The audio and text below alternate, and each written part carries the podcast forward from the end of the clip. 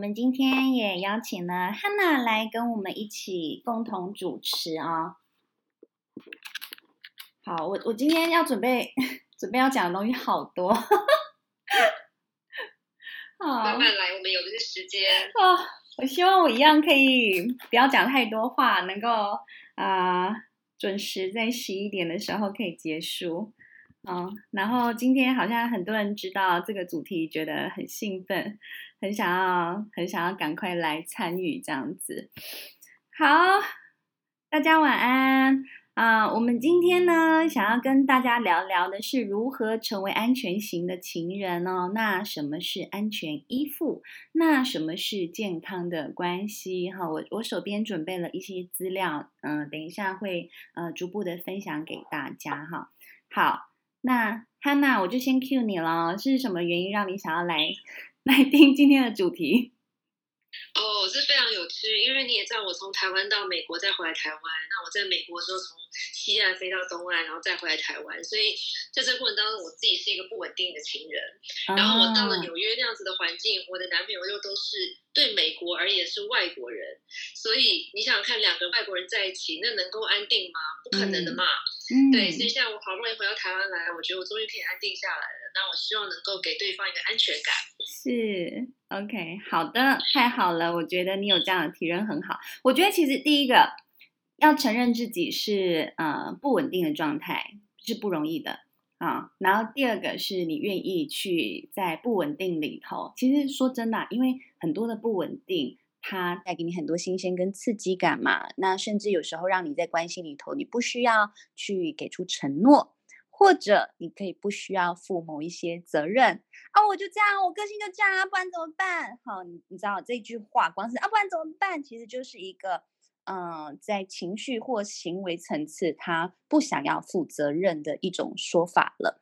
好，所以其实如果我们真的要总括来说，到底什么是安全型情人啊？其实我觉得最基本的一个条件就是他愿意为自己的所作所为、所思所感负责任，这是第一个，我觉得最最基本、最重要的要素。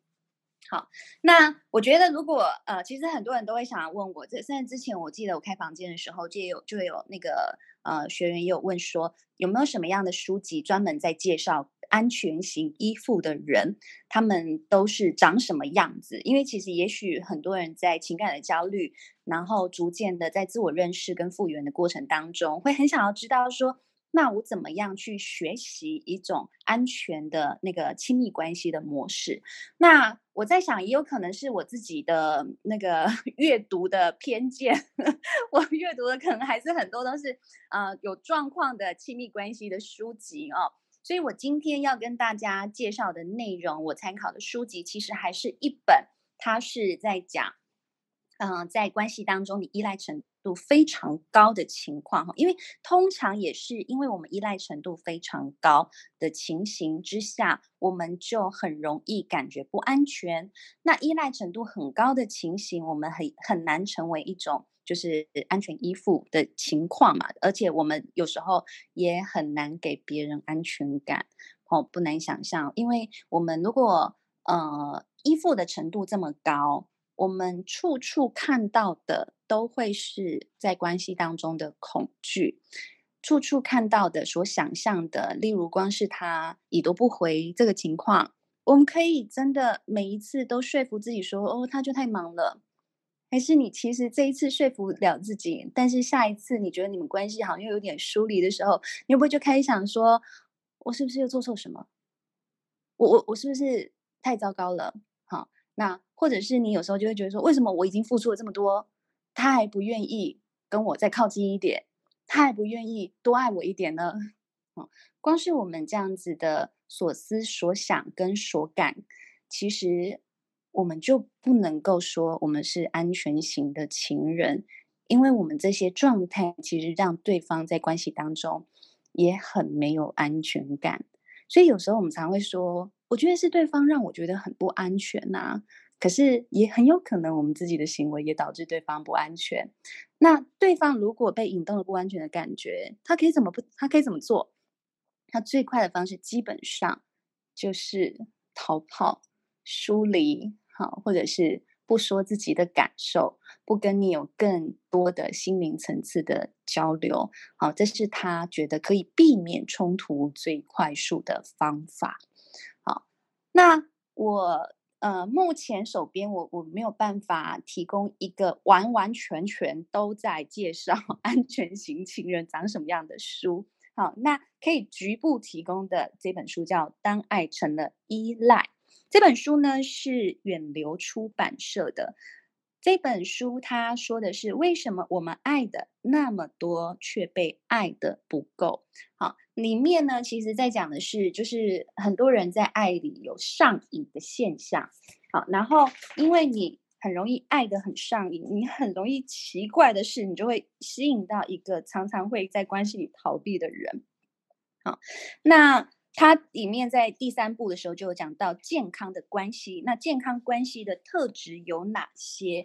好，我刚刚其实讲了一第一个最重要的条件叫做你愿意为你的所作所为所思所想负责任，这件事情基本上就是一个最重要的基本特质。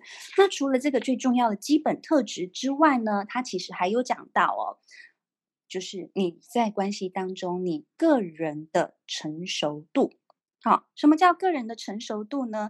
就是你要能够足够高的自爱，你要能够爱你自己，欣赏你自己。好，所以你看，刚刚已读不回，你是不是就开始怪罪自己了？你是不是开始就是自我厌恶了？好。这个就其实不是一种自爱的状态，也不是一种对自己信任的状态。然后再来是你要能够有适当的自我保护。如果对方对你有呃某一些可能言语上的或精神上的暴力行为，或者是他对你有嗯、就是就是侵犯界限的一些行为啦，然后一直要求你这个要求你那个，然后就是呃剥夺你的某一些。东西的时候，你其实也要学会自我保护，然后再来很重要，你要能够自我认同，然后再来你要自我照顾。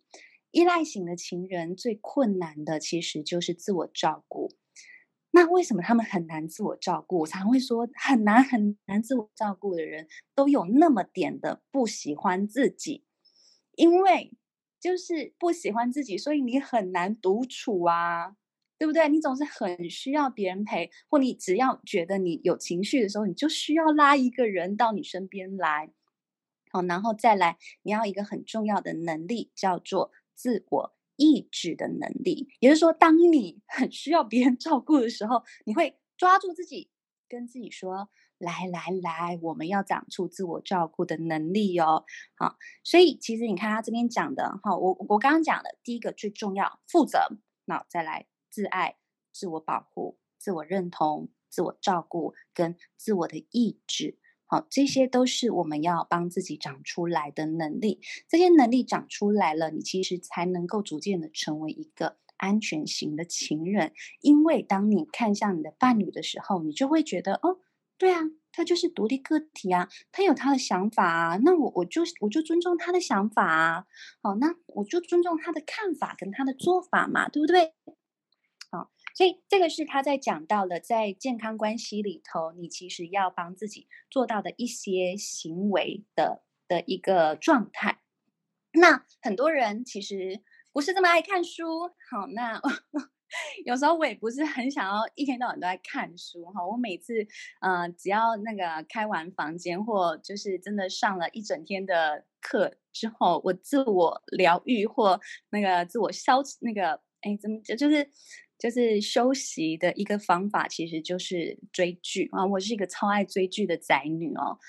那我最近在追一部剧，我觉得它真的是一个我追过的剧里头最平淡无奇的剧。它真的是平淡到你就算就就此开始不再继续追，你也不会觉得你 lose 掉太多东西。然后它也没有那种很巨大的魅力，让你就是一集追着一集停不下来。哈，你知道我有时候看那种宫廷剧、宫斗剧的时候，我是我是停不下来的，因为太太疯狂，里面很多疯狂的剧嘛。可是这一部它很有趣，这部在 Netflix 上面，它叫做《女巫家庭》。啊，女巫家族。好，这个女巫家族呢，她也不是真的夺魔法夺女巫，她就是真的一个非常平淡无奇的小镇生活，然后再讲的是也很平淡。好，应该也你也不能说人家真的平淡，而是一种就是很平静安稳的一种生活模式。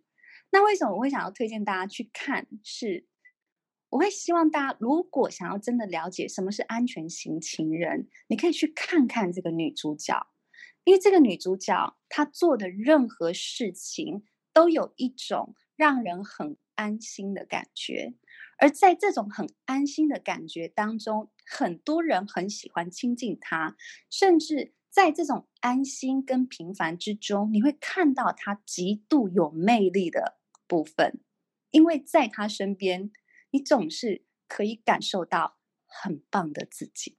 那是什么意思？你有没有遇过一种人，你很喜欢靠近他，然后这种人他很有趣，他每次看到你，就是总能看到你做的很好的地方。这个女主角基本上就有这样的魅力。所以我很喜欢这一部这部剧，是因为它讲的是各种人际关系，包括她跟客户的关系，包括她跟孩子，这女主角跟孩子的关系，包括这女主角怎么去处理她的哀伤，因为她在一年前她的丈夫哈，因为她丈夫是一个警察，然后警察就是出了意外过世了，包括她怎么去缅怀她的丈夫。包括她怎么面对他啊、即将发生的新恋情，包括她有不同的追求者，包括小镇里头的镇民们，每一个人其实都很需要他帮忙做些什么事情。就是你去看他怎么去处理各式各样的人际关系，我觉得这就是他非常超凡的地方，在平凡当中看见他处理人事物的伟大。可是你知道，我每次就是看在看这个剧的时候，我自己就会放放我自放我自己进去嘛。当然，你就会投射，我就会开始去思考：哇塞，天哪！如果换作是我，我遇到这样的事情，我真的能够平静的面对吗？我真的可以轻轻松松的，然后甚至微笑的去看着对方吗？我每次，然后很多人就会说，这女主角太完美了，就完美到像仙女一样，哈。那为什么它会叫做女巫家族？其实，但我现在才看到第二季，然后告就它总共有五季，还有好多可以追。好，我现在才看到第二季，他们还没有就是明确的讲到为什么是女巫，但是就是这个女主角其实她经常都会有，呃，感受到某一些事情的。也没有到很夸张哦，就是就是可能某一些事情的呃简单的预知能力，例如他可能有时候在家里煮饭，然后他也不用抬头，他就知道说哦，那个谁谁谁来了，就这样，就是非常的轻微的预知能力而已。以以目前我追的情况，我看到是这样的状况。好，那他到底在这个人际互动当中，他做到很厉害的地方是什么？好，我只讲几个。画面给大家去想想看哈，如果有一天你跟你的约会对象讲好了，哦，今天是我们小镇的庆典，然后我们约了晚上八点要一起在小镇里头，我们要坐上那个摩天轮，一起去感受这个庆典的美好。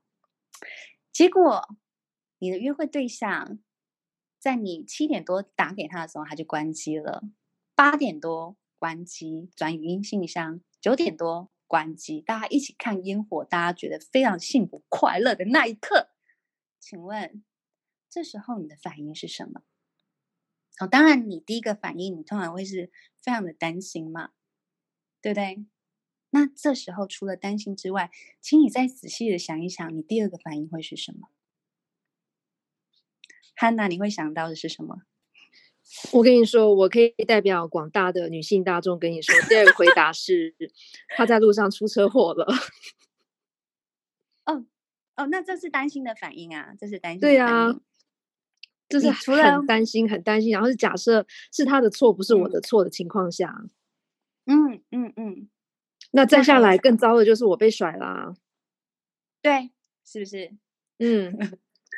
好，当然，因为我觉得我前面太多脉络没有讲啦，所以大家可能就是呃不一定会猜到里面的东西。好，但是我觉得这就是女主角她非常厉害的地方，就是他们其实前面的关系相处本来就非常好，都是非常的平和的，然后非常的呃亲近的。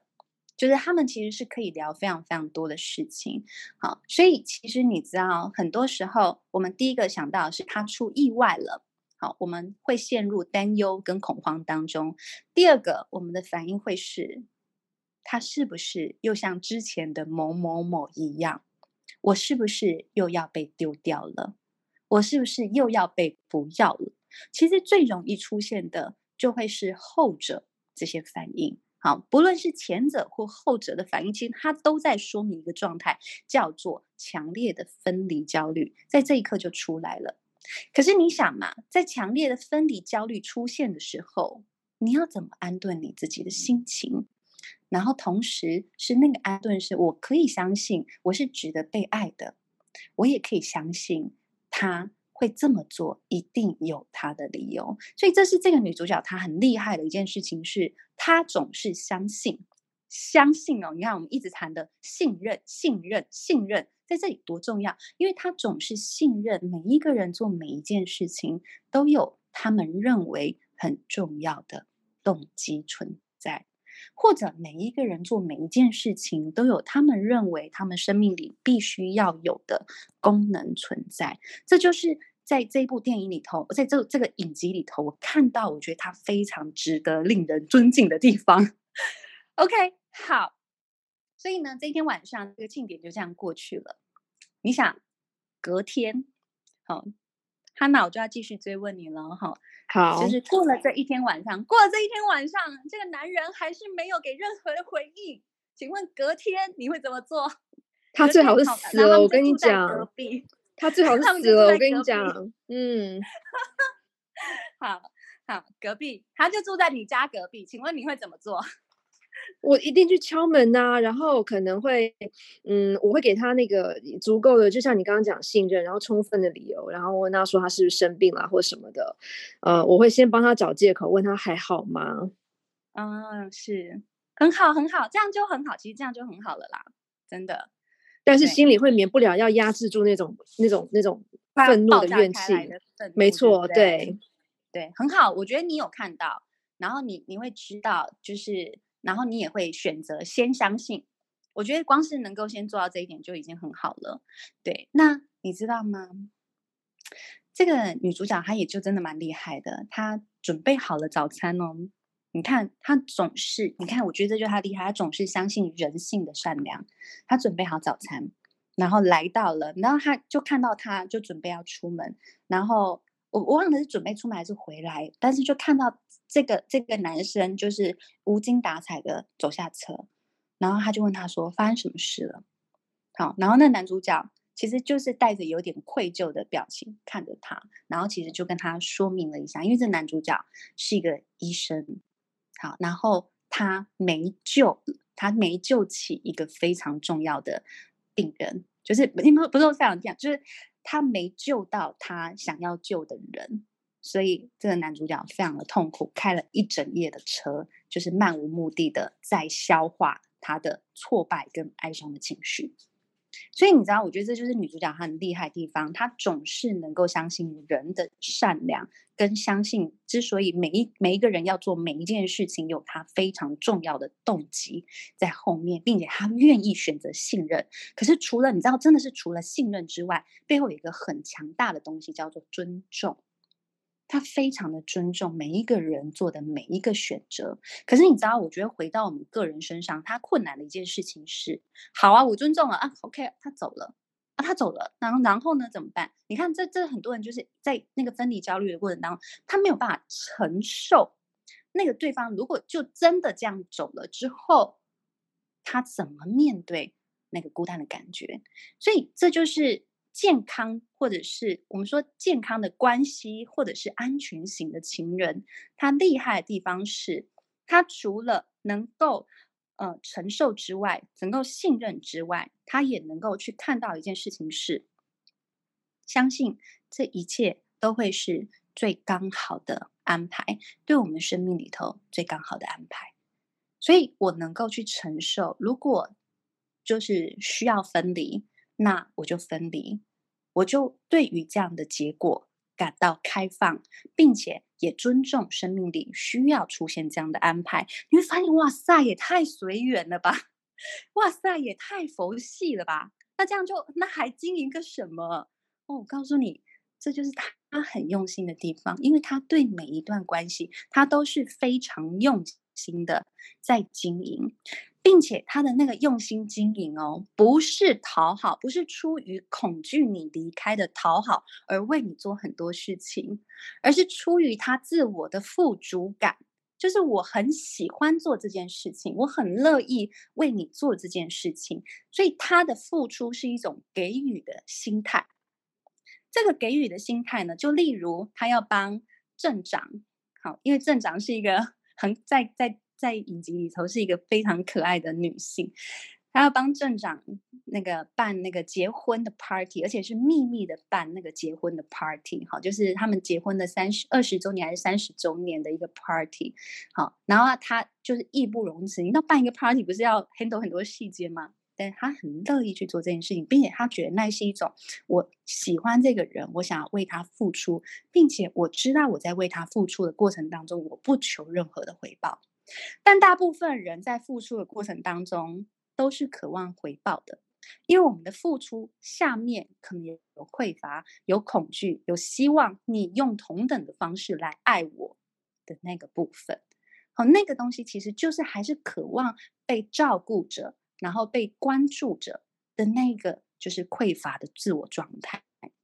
所以我说这个女主角她厉害，就是。他能够在这个部分当中给予，可是你知道吗？他基本上他就是一个对所有人都非常非常好，而且是非常非常周到的一个状况。可是他的那个周到，从来不是勉强自己的，从来他在周到里头不会去委屈自己，并且他也很清楚知道自己的原则，而且他也很厉害的地方在于，他不会因为我现在。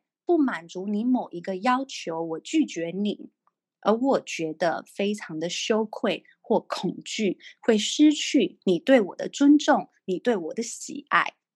好，就在呃，我刚这最最近看的某一集里头，我觉得有一个有一个部分好特别，因为这个女主角她经营的是一个那个 B&B，好，就是民宿。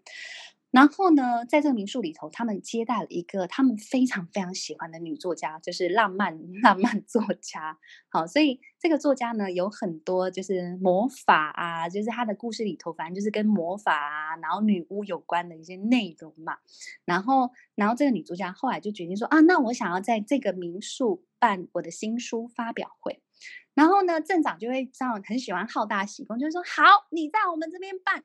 因为她是一个全国很知名的一个女作家，然后镇长就会觉得说，好，那我一定要把我们的小镇打造成魔法小镇，好，因为要符合这个小说里面的故事线的内容跟那个布景。然后呢，当他们最后决定要在这个民宿办理这个。活动的时候，然后小，然后你，然后镇长就说：“哎，那你有没有那种超级大的锅子？我们要在那个锅子那边烧柴哈，因为你知道魔法小镇都会有很多的火啊、火把啦这些东西啊，玩火啦干嘛的。可这时候女主角她就会非常坚定，她这时候我就这是我在两季里来里面看到唯一一次她如此如此坚定的拒绝一件事情，就是她的坚她的拒绝是完全。”让人家觉得，哇，你拒绝的很有力量，而且你完全不怕得罪任何人，因为那那时候你知道吗？就是全国的媒体记者也在，镇长也在，编辑也在，出版社编辑也在，作家也在，然后他就当面拒绝他们，他就说：“你不能在我们的民宿的后院生火，那个堆柴然后生火，因为他们可能想要用用的像引火一样。”他说：“不可以。”原因是因为第一个，这是一个很老旧的房子。再来，我们这里有非常多的树，树的树根都在地底下，它们非常有灵性，它们是没有办法承受这些火的。哦，哇塞！我第一次看到他这样子拒绝的时候，我觉得非常惊讶，因为你知道，这一路以来他所呈现出来的的的形象都是非常善解人意、非常的支持的、非常滋养的。但是他在那一刻，他是很。直接的拒绝，然后你知道，所有人都愁眉苦脸，镇长也愁眉苦脸。然后呢，出版社就威胁的说：“好嘛，你知道吗？就是不要在这种鸟不拉鸟不拉叽的那个小镇里，我就是应该要回到纽约去办啊什么的。”他们就这样讲。哎，他也完全没有任何的担忧。他也不担心我失去了这个发表会，然后很多人可能会来到我这个地方的那种恐惧，他完全没有这些恐惧，并且他 always 可以有能力笑笑的，所以对着所有人说，一定会有更好的安排。哦，这就是我觉得他心智很强的地方。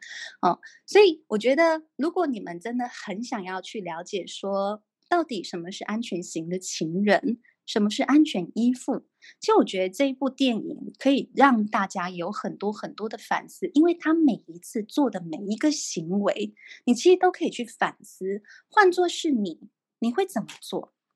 好，你看我刚刚已经讲到了，其实有几个嘛，包括你要能够自爱，你要能够自我保护，然后你要能够呃自我认同，你要能够自我照顾。所以你看，它是一个。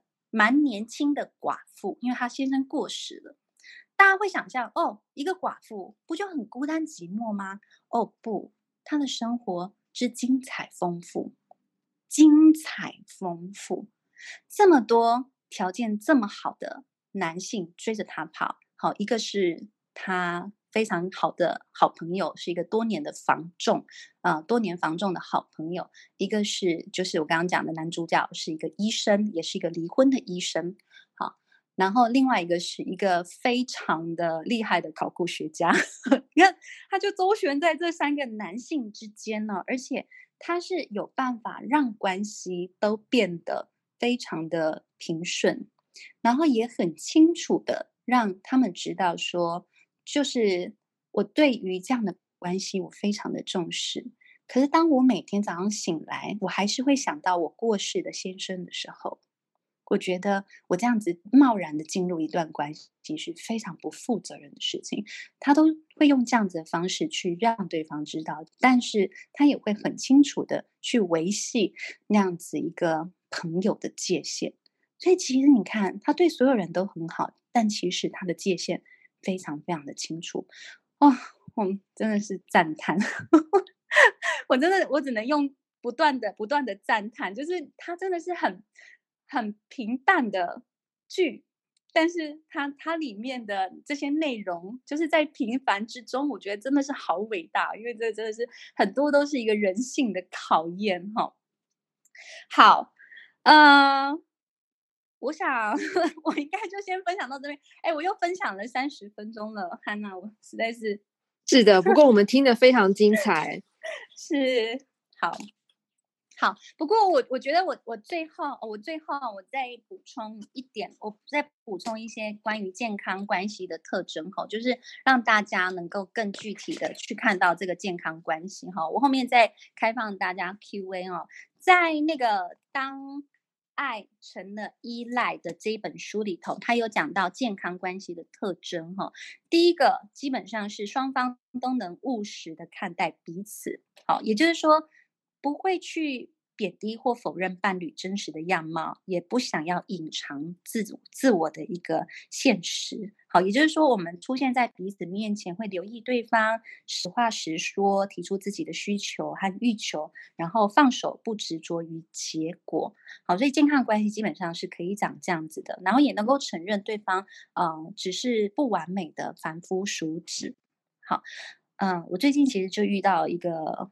我的朋友的状态，我朋友最近交往了一个对象，然后后来就是这个对象突然跟他说，我我觉得没有办法走下去，也不是说突然了，就是他们后来就发现到说，呃，我的这个朋友他曾经有离过婚的状态，但离婚其实说真的也不是自己愿意的，啊，但是对方其实就很无法接受离婚这个事实，并且对方其实一直都觉得我这个朋友是一个非常完美的对象。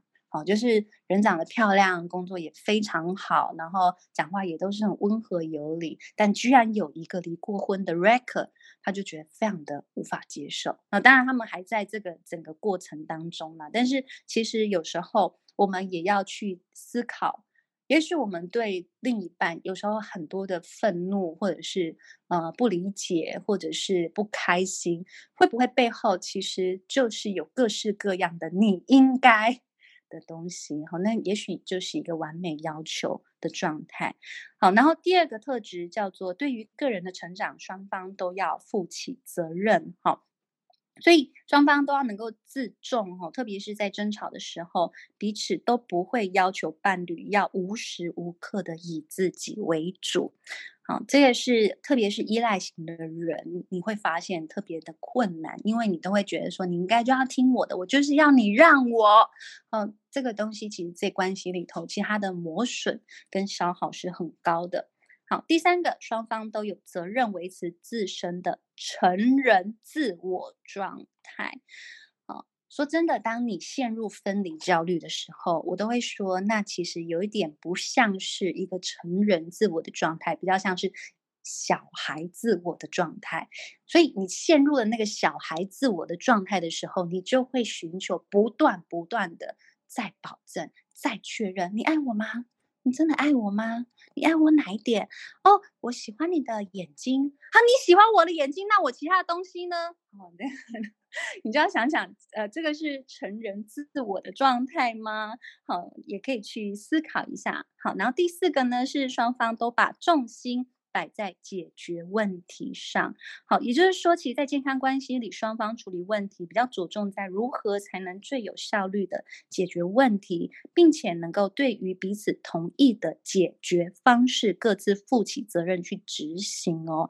而且这个当中没有谁对谁错的问题，你知道这在关系里很难哦，因为我们一陷入争执，就会觉得。你爱我，你应该就要同意我，或者是一定要争个输赢。呃，很多人很需要就是别人听我的，来让我觉得我赢了的状态。这其实也就是不是太健康的关系模式哦。好，再来第五个是双方都能拨出合理的时间，对伴侣提供亲密与支持。好，然后第六个是双方都能发展出富足的人生。都能发展出哦，好，不是我没了他，我就什么都不是，好，所以特别是依赖型的状态，或者是你有强烈分离焦虑的状态，你就会发现这就不是一个都能，我们各自都能哦，而是我我一定要有他，我才能。好，这个情况其实就是完全不一样的状态了。好，然后再来第七个，双方都能协商并且接受妥协。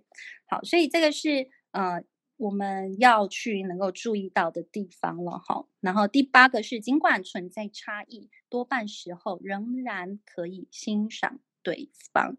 好，OK。然后第九个是，双方都能直截了当的。沟通，哎，你知道，其实直截了当的沟通，其实真的非常不容易哦。特别是，呃，你常觉得你的另一半不愿意跟你沟通，或不愿意跟你深谈的时候，呃，那个直截了当的整开诚布公，其实是非常非常困难。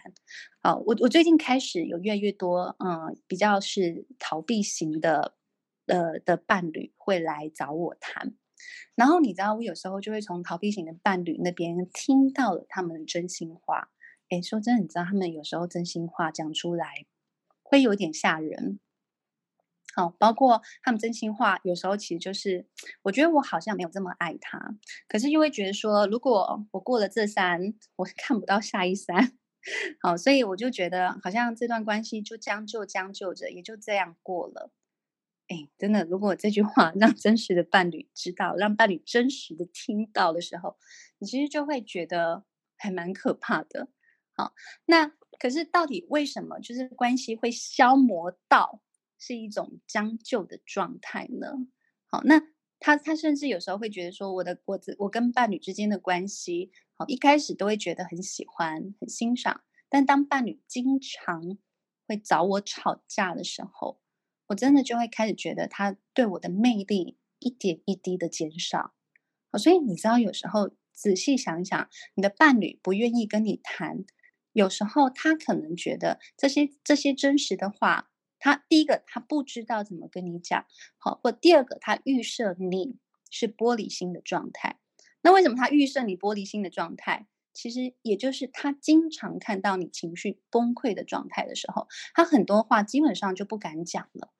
所以这就是很可惜的是，我们明明知道真实的沟通很重要，可是为什么沟通不了？里面其实也许有很多的冲突跟情绪阻碍着我们迈向健康关系。好，所以我觉得这是呃，先跟大家分享到这边的部分哈，就是关于啊、如何成为安全型的情人呐、然后什么是安全依附，跟什么是健康的关系，就跟大家分享到这。我看海苔熊上来了，海苔熊，嗨，你要上来跟我们大家分享一下吗？哎，好，太好了！大家晚安。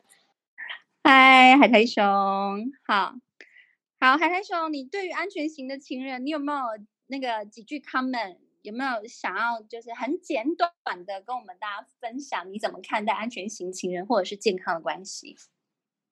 我觉得所有人都会有不安全感，就算是安全型的人也是一样。那如果你是不安全型的人，嗯透过你跟不同的人在一起，有可能有些时候在某些关系里，你也会是安全型的人，所以它并不是一个固定的状态，嗯、大家也不用太担心，就是我一生就这样。好，OK，好，所以其实大家如果真的呃，不论是你是透过关系感觉安全，或者是你是透过学习让你自己感觉安全，你都要能够知道，我是有能力迈向那个安全的状态的。好，接下来我们就要开放给大家问问题了哦。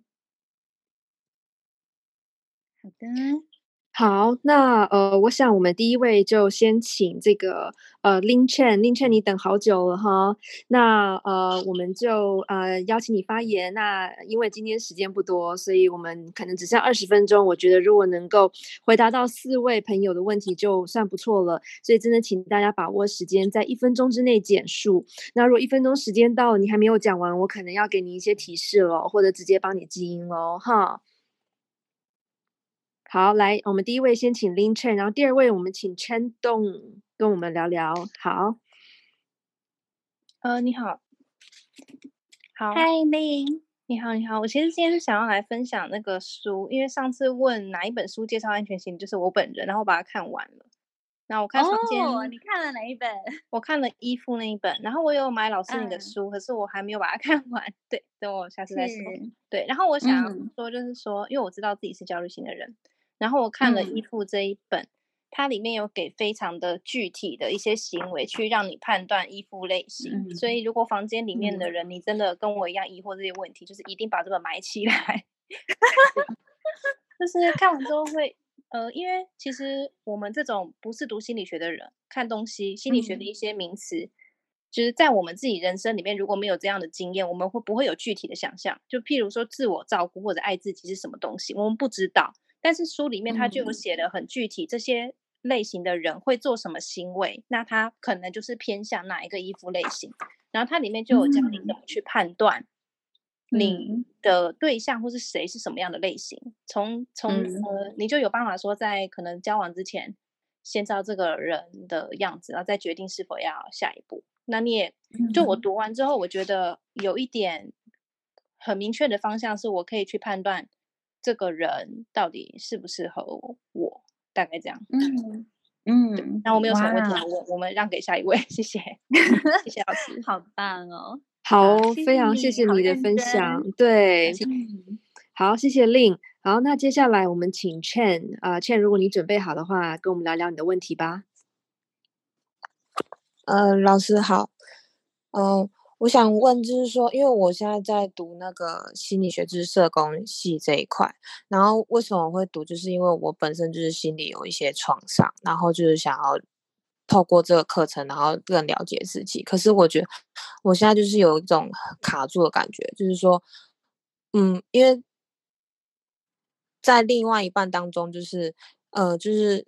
安全型的亲人，可是我是属于那种不安全的那一种人。然后就是说，我会觉得说，我好像就是我眼前的美好的事物，所有的一切，我感觉好像就是都不是我可以去接受的。就好像这些好的东西，我不知道怎么该去拥有，去就是去接受别人的好意，或者是别人的爱这样子。嗯，是，海苔熊，你要回应吗？具体来说，别人说什么的时候，你无法回应或是无法接受这个爱，你可以举个例子吗？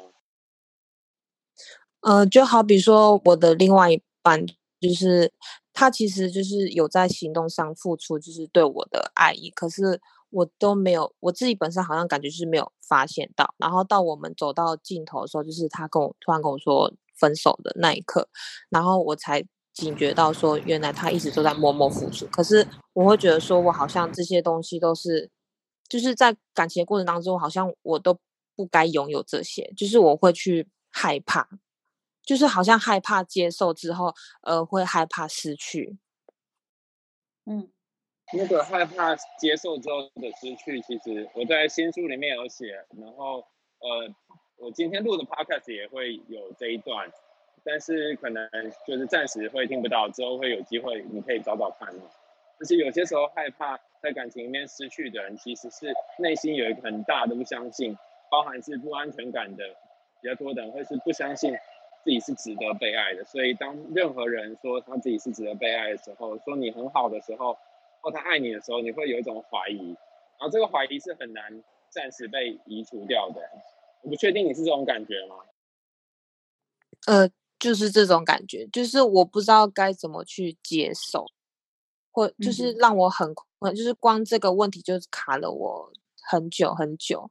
对，然后就是其实我在朋友面前，就是以前我在朋友面前就是可以表现得很自我，可是，在感情方面，如果在一谈感情，我觉得就是失去自我，就是觉得说我所有的目光都会在对方身上，可是其实我。当我一个人就是单身的时候，我其实可以去享受做很多事情，反而比较快乐。可是当我交另外一半的时候，我反而会有点痛苦。然后就是交了这这个另外一半的时候，我反而更孤独这样子。嗯，我简单讲一下两个呃具体而且也可以操作的方法。其实如果你怀疑对方爱不爱你的话，这件事情大概你会花一辈子一直去怀疑，因为你就会有一个很大的洞，没有把它被堵起来。那具体可以做的方式，第一种就是。当对方对你好的时候，而且你现在也已经发现，我觉得这是很棒的一个进步，然后你有感觉到的时候，你就直接跟他说谢谢。那一开始这样说谢谢，你会有一种别扭感，就真的吗？我真的值这么好吗？那没关系，就先说出来。一次两次之后，你就会慢慢适应。每次配音称赞我的时候，我都觉得假的，肯定骗人的。可是因为 几次下来之后，我就逼自己一定要说谢谢，我就觉得哎，好像也还不错。然后另外一个是在情人的这个领域，我觉得比较容易可以做到的是，你可以直接告诉他你的担心，就是说，你虽然称赞我或你做某件事情，然后我知道你是爱我，可是我同时也会担心这个是不是假的，或是我好像没有那么好。然后你就句号，然后看他会说什么。有些时候他会说出一些，呃，可能不是你担心的事情。两个方法提供你参考。嗯，好。呃，我觉得其实刚刚海苔熊已经讲到一个很重要的东西，就是你愿不愿意接收跟感恩。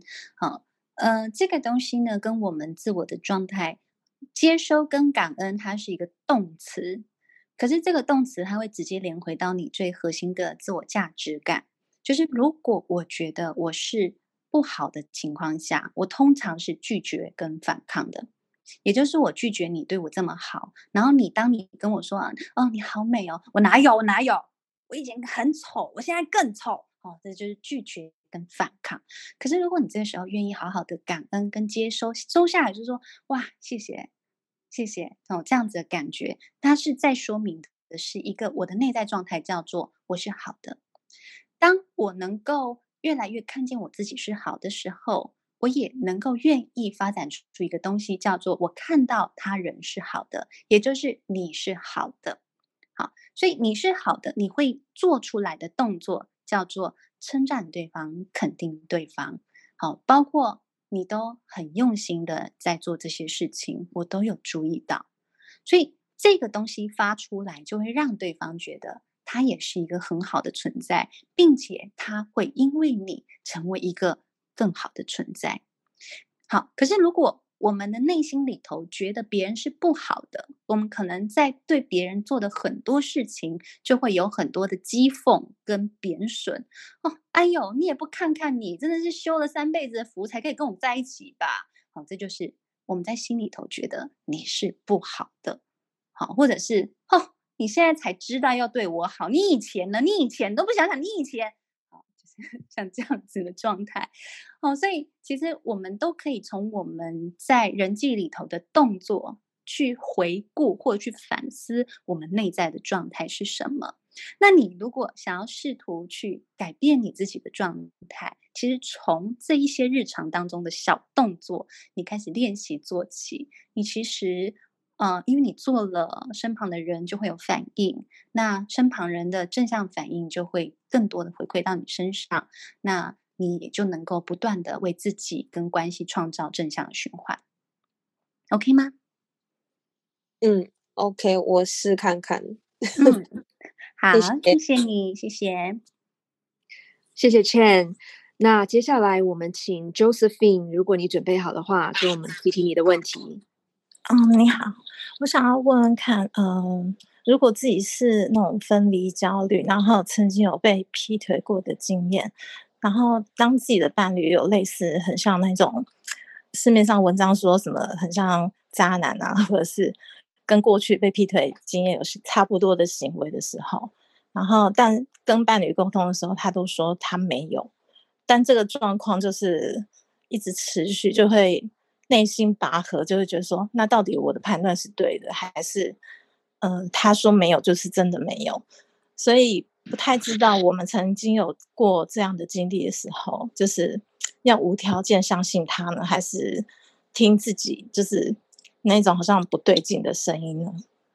比方说什么渣男行为，就是可能会开始改变造型啊，然后他可能呃跟你不会有亲密行为。但是他也没有没有跟你分手，但你可以感觉到他就是对你没有什么兴趣，然后呃，甚至于我们可能以前一起出游的时候，他他就是一个很喜欢跟女生做朋友的人，对，然后所以他也也有呃曾经在我面前可能就是主动跟旅行过程中的人攀谈，虽然他都跟我说，呃，他只是喜欢交朋友，不是那种男女动机。然后还有私底下，可能后来我才知道，他可能就有约过一两次，可能很有兴趣认识的女生单独吃饭，但可能好像没有约到。对，可能就是这些。然后他他跟我说这些是正常社交，所以这跟我的价值观就是很不一样。所以，嗯、但他有一边很强烈告诉我说，呃，这些都是嗯没有发生的事，他认为都是我在呃诬赖他，可能有。嗯就是病，就是你第一次遇到这样子的男生吗？对，好的，对好，谢谢。嗯，好。基本上，如果我现在跟你说你要无条件的相信他，我觉得相信你也会很痛苦，也做不到。那这个情况到底该怎么办？其实说真的，回到你自己身上，你可能已经对自己是不是在关系当中很有吸引力，你已经产生巨大的怀疑。为什么？因为你们现在已经不像以前这么亲密，你自然会有很多的怀疑。可是，呃，究竟是你内心里头觉得你很没有吸引力，还是他觉得你没有吸引力？这件事情你能不能做决定？也就是说，你一定要透过他的行为来决定你是不是有吸引力的人吗？还是你愿意从今天此时此刻开始，开始问自己：我愿不愿意把更多的心思放在经营我自己身上？有太多人会把很多很多的关注力，因为像 Josephine，我觉得你刚这样讲起来，你的焦虑。焦虑型的那个状态是偏高的，所以一旦你焦虑型的状态是偏高的，意的那个那个状态意味着，其实你会花非常多的心思去关注对方的一举一动，甚至你会开始很大量的去比较。为什么？因为你不满足了嘛。那那个东西里头，他还是在说的是，我很需要透过对方给我的关注跟认可来满足我自己，来让我自己确定我是一个被爱着的状态。可是，即便是我现在有些微的满足，我下一刻我还是忧虑的。所以，回到你自己身上，说真的，我今天讲的这一些整个过程，我其实在说的是，我们能不能回到自己身上来自爱？那个自爱其实是我愿意花更多的心思关注在自己身上。那你说，那那我那些忧虑怎么办？我那些担心，甚至我去查证各式各样呃外遇的人有哪些征兆，渣男有哪些征兆？我看到这些，我难道要视而不见吗？好，看到这些，你就要开始练习，我有没有能耐？提高我自己在关系当中的吸引力，怎么样提高？我告诉你，就是专注在你自己身上。这些若即若离或现阶段觉得你不具吸引力的情况，你就开始练习好吗？我承受，我开始承受，跟我开始信任，我信任他们现在要选择跟我有这样子的距离。并且我也承受，我承受什么？我承受我选择了这样子的伴侣成为我的爱人，我也承受我过往其实很需要他们的爱，所以我对他有很多的关注，以至于现阶段他可能觉得，哦，就是没有对我这么好，我也离不开这样子的后果，我要承受，我要练习承受。那如果当我开始愿意练习承受了之后，然后当我开始愿意花更多的心思在自己身上的时候，你会发现，哎，很有趣哦。你们关系当中那个心理的权力地位就开始不同了。因为当你没有花这么多心思在他身上的时候，他可能就会开始有点担心。哎，天哪，我我的另一半是不是改变了？啊，我我是不是如果不花多一点心思在他身上？我们关系还会继续吗？然后他就会开始真的认真去思考：我承受得起失去我的另一半吗？因为他现在完全不需要担心这个问题啊，完全不需要，因为你 always 都在，而且你 always 都很需要他的爱，他不用担心。有没有很厚黑？有没有很暗黑？OK 吗？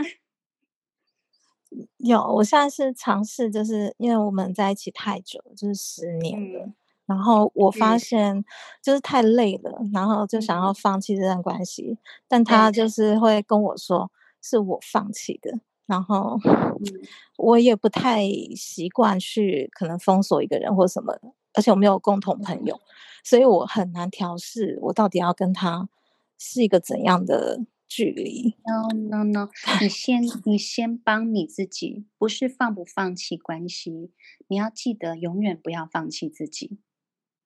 好，你要记得，你有没有在关系里头依旧有能力活出发光发热的自己？这是你要先问你自己的。如果你在关系里头越来越暗淡无光，那就不难想象，接下来你就永远是没办法做决定、做选择的那个人啊，好吗？好的，谢谢。嗯。好，谢谢 Josephine。那接下来我们请 Gray，呃，Gray，如果你准备好的话，请你提问。喂，那个老师好，就是呃，我我其实刚刚有很多问题，但是我刚老师一开房的时候我就进来，然后我就听完整段故事，已经其实已经帮我解答出我心中很多很多的问题，这样子，然后。就是我纯粹是上上来想要感谢一下，就是老师让我可能心里比较更开阔一点吧。就是因为我我以前也是一个焦虑很严重很严重的一个人，然后后来也是因为呃，我觉得心中有太多疑惑，然后我我可能从很多的类似的影片啊书籍，然后去找答案，然后。结果后来就是对心理学方面的东西越来越有兴趣，这样子，然后也就是在生活中找到很多自己热爱的事情，去、嗯、去呃对人生可能更有热情，这样子，对不对？我就纯纯粹很感谢这样子，就是老师刚刚有解答多很多问题，然后我刚刚也下定决心要追那那一部剧，这样。好啊，如果你有时间的话，好，我刚刚看到有人就是私讯我，再问了一次，我刚刚究竟讲的哪一部剧哦？我再跟大家重复一下，那一部呢？如果你很想学怎么样成为一个安全型的情人，怎么样反思自己跟安全型情人的距离哈？那一部剧是 Netflix 上面的，叫做《女巫家族》。好，它总共有五季，它总共有五季。然后每一集都蛮长的，我记得每一集大概都四十几分钟哦。对，好，然后我刚刚另外介绍的一本书是《当爱成了依赖》，哦，它是远流出版社的那个出版的书籍，大概已经出版了大概两三年吧，我记得是两三年的时间哦。好，OK，非常谢谢 Gray 的分享哦。嗯，谢谢 Gray。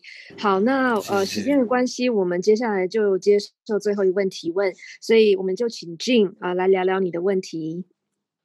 老师你好，你好。呃，就是呃，刚刚看到这个标题，就是其实就最近就是很有一个心得，那我就是有在注意我的人际关系，从人际关系上面看到，就是一个关有有个两关键字，就是安全感。还有防卫机制，这样子。那我其实可以看到我，我我的有的有的人际关系的对象，他其实是可以看到他的安全感是有，就是这方面的问题。然后他的行为也出现了防卫机制，可能是有出过创伤，所以他的人对他在之后对应其他的人之后啊，他其实是有出现这样的状况。当然，防卫机制他。它好像有几项，就是否定啊、替代啊、合理化啊、反向作用、压抑，好、哦，还有这几有几项升华之类的。那我觉得蛮有趣的，是很想要就是在这一块，就是说一个人他怎么样的去让，真的是让自己有安全感。那我透过说，我还可以觉察到别人他在安全感上面好像有不足的地方，然后他其实。因为不安全感，所以呃会有防卫机制的出现。所以你现在是想问说，我怎么样一步一步让自己有安全感，是吗？呃，就是我想说，我想要就是说，就是因为其实我在就是让自己呃疗愈也有很长的一段时间了，嗯、然后其实我可能。我可能是应该是讲在职场上，那其实职场上其实大量的运用了很大量的人际关系的互动，然后呢，我其实就可以看到跟呃，就是跟同事哈，或者是在职场上的这些就是同事们，已经就是可以觉得说，哎，可能这个同事他已经就是说他可能呃，常就是在。Jim，我想我可能想要问的是说，哈，好好好，好，佩颖老师，我知道了。回答 Jim 的问题，哈，嗯，首先，你如果要帮助他人有安全感，但第一个你要够喜欢你自己，跟够欣赏你自己，好，就是你在就是各种情况里头，你看到老师，老师，我补充一下，因为因为我看到就是说，因为。呃，应该是怎样？应该是这样讲，因为我的我的生活时间可能有一半以上都是在工作，那我的我可能就会，呃，就说应该怎么讲？那个情感上面，或者说，哎，跟对同事，哎，应该怎么样？就是我可以，其实我我有自爱爱人的能力了，我已经有已经有到自爱爱人，也是透过，因为我有人际关系，因为我有跟人互动，对，是很好。呃，如果你有自爱爱人的能力。那你只要再多提醒自己一点，不要特别去标签别人正在使用防卫机转，而是愿意欣赏跟尊重别人。假设对方现在有这些行为，你看一看，笑一笑，然后肯定的对他点点头，我觉得这样就很够了，不用特别去拆解他的什么防卫的机转，不需要。因为他现在需要有这些行为，背后都有他自己的动机，你也不需要去扭正别人的动机。如果你自爱，你不会想要去扭正别人的动机，也不会需要去拆解别人的行为。你只要尊重的、欣赏的看着对方，肯定的看着对方，你自然可以营造很好的人际互动，然后也能够让在你身边的人都感觉自己是很好的存在。这样了解吗？对，谢谢老师，我有记下来，欣赏跟尊重，还有肯定。嗯、那我也我也说，我一直提醒自己，其实我有提醒自己说要包容。是，好，这个是如果你练起来了，基本上我觉得那还蛮全方位的，那就继续这样子往前走了。好吗？呃谢谢老师。我补充，一件事情，嗯、就是呃，可能大家讲到防卫机转，会觉得说它好像是不好的。可是呃，安娜·弗洛伊德在后面有谈到说，其实那防卫机转都是有特殊的功用，而且不重点是不可以随便拿掉。如果拿掉的话，很可能会有很糟糕的后果，因为它靠这个活了一段时间。那有人就会说，那我是安全依恋的人，我怎么让不安全依恋的人变安全呢？就是你当好安全依恋的人。那安全依恋的人 做一件事情，就可以让不安全依恋的人变安全了。是什么事呢？就是你能够认真的理解他为什么需要做这件事，然后不改变他。很奇怪哦，当你越不改变他，然后他就改变了。那你越硬要改变他呢，他就不会变。嗯。是，所以我现在遇到海苔熊的抗拒的时候，我就翻个白眼，两手一摊，然后我就没说什么了。然后海苔熊它就自然而然改变了。嗯，是这样的概念吗？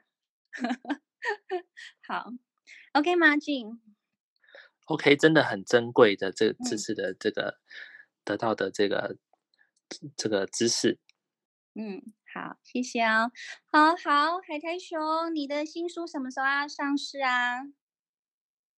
四月二十号。关于爱与恐惧呢，其实我书里面有一个章节，就专门在讲这个，尤其是那个害怕关系开始就会结束的人，因为我我本人也是这样的人，所以我非常非常担心。我写了非常多，呃，有关于爱跟离开，还有害怕离开这件事。四二零的时候开始预购，嗯，所以大家可以看这本书，叫做《对爱一直以来你都想错了》。对爱一直以来你都想错了。好，如果想要多了解怎么样成为安全型情人，然后怎么样面对关系当中的恐惧的，都欢迎你们在 Clubhouse 上把海苔熊追起来哦，或者是追踪他的 IG 跟他的脸书。然后我的书籍呢，《爱无能》好，这本书。呃，即将在三月二十五号会上市哦。就是呃，为什么我们想爱却不能好好爱，修复爱无能的五堂课，好，都欢迎大家。如果你们对这样子的情感课题很感兴趣的，也欢迎追踪我的 Clubhouse，然后或者是我的脸书跟 IG。好啊，今天心理人陪睡，如何成为安全型的情人？什么是安全依附？什么是健康的关系？我今天特别推荐了 Netflix 上面的。女巫家族，还有远流出版社的《当爱成了依赖》，都欢迎大家把它追起来喽。好啊，再一次很开心陪大家入睡，也希望大家能够一夜好眠喽。晚安。等一下，等一下，等一下，等一下，我有一件很重要的事，就如果你不知道自己是哪，如果你不知道你是哪一型，嗯，哪一型？哦哦，我的好。呃，我我我，你的刚刚搜讯不太清楚哦，但我我猜你应该想要想要说的是，如果你不知道你的依附风格是哪一型的呢？欢迎群，请点选海苔熊的头像，海苔熊的头像里头有一个依附风格的测验，然后你们都可以就是点选这个测验，然后更清楚知道自己的依附风格是哪一种类型。这是你要讲的话吗？对，没错，大家可以看我 profile 里面有个测验连接，就这样，谢谢大家，晚安。天哪，我瞬间变成你肚子里的蛔虫了，好啊、哦，太厉害了，太厉害了，大家晚安，赶快把海苔熊追起来吧，晚安，拜拜，拜拜，大家晚安。